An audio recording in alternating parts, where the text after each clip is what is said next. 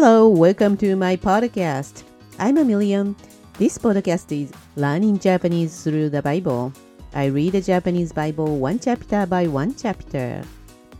こんにちは、ロサンゼルスからミリオンです。聖書を通して日本語を勉強する番組です。ただただ日本語の聖書を読んでいきます。ピンポイントで主の語りを取り上げ、章ごとの私のポイントを挙げていきます。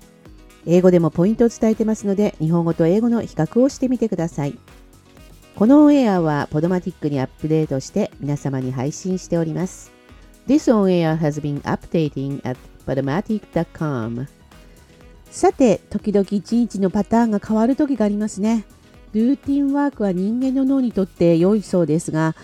これだけは欠かさないことってありますか？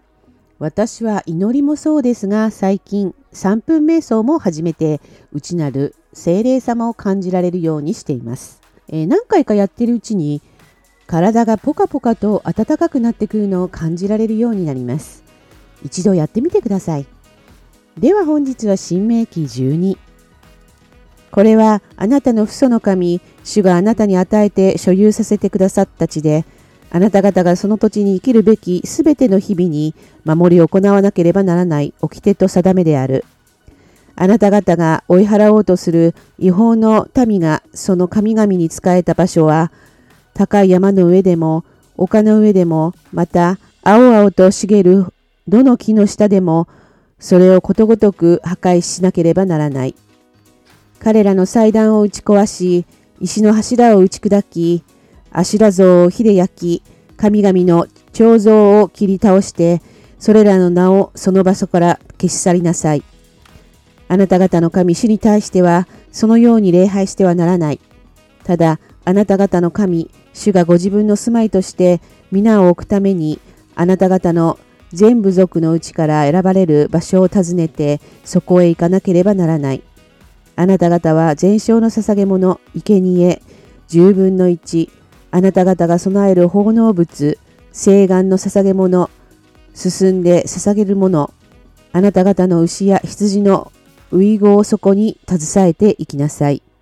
そこであなた方は家族の者と共に、あなた方の神、主の前で食事をし、あなたの神、主が祝福してくださった、あなた方のすべての手の技を喜び、楽しみなさい。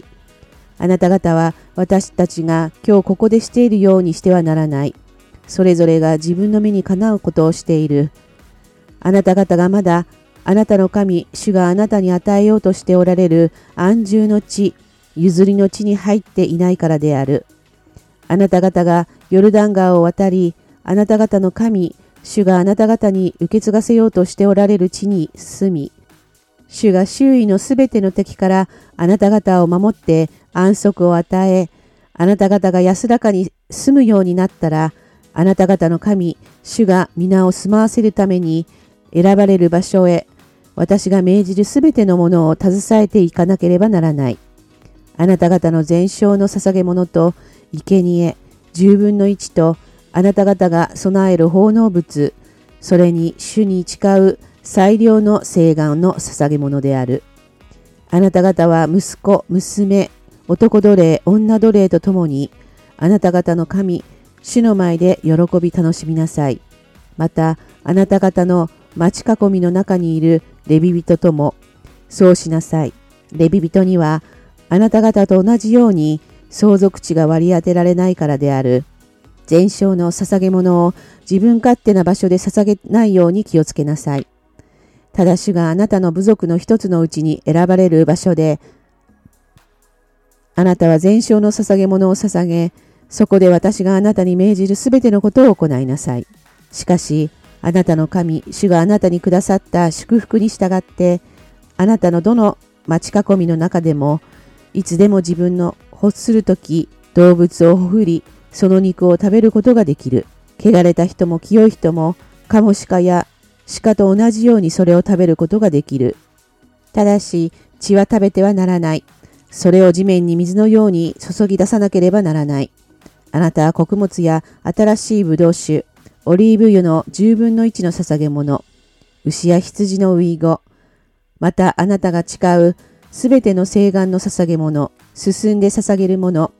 あなたの備える封建物のすべてをあなたの町囲みの中で食べることはできない。ただ、あなたの神、主が選ばれる場所で、あなたの息子、娘、男奴隷、女奴隷、およびあなたの町囲みの中にいるレビ人と共に、あなたの神、主の前でそれを食べなければならない。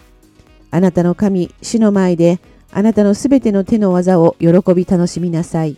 あなたは一生、あなたの土地で、レビ人をないがしろにしないように気をつけなさい。あなたの神主があなたに告げた通り、あなたの領土を広くしてくださった。あなたが肉を食べたくなるときには、肉が食べたいと言ってよい。あなたは食べたいだけ肉を食べてもよい。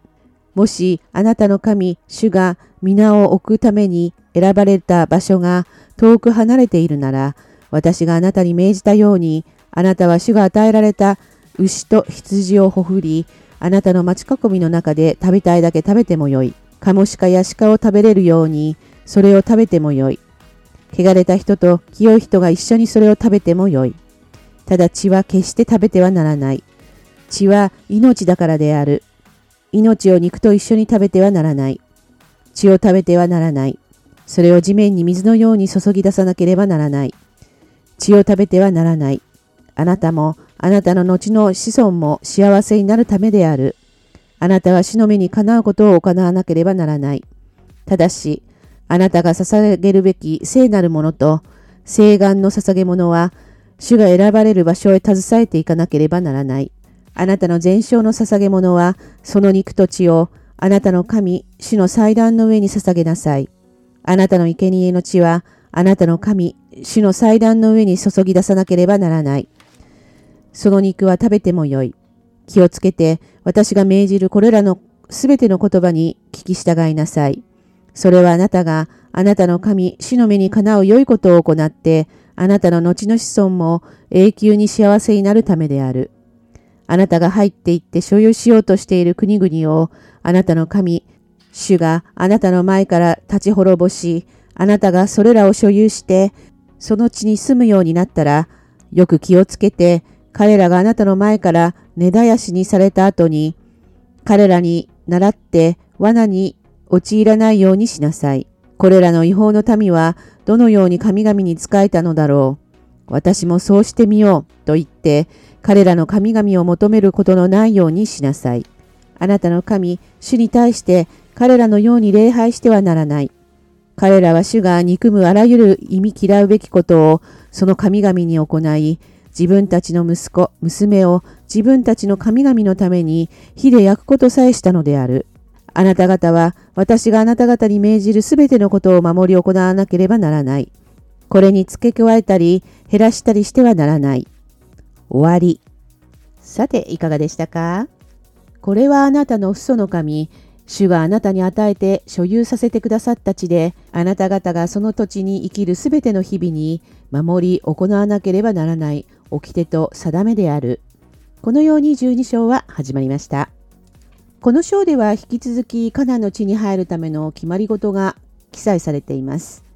偶像崇拝をしてはいけないと口が酸っぱくなるほど聖書では伝えていますね。そしてここでも10分の1という献金の数字が出てきます。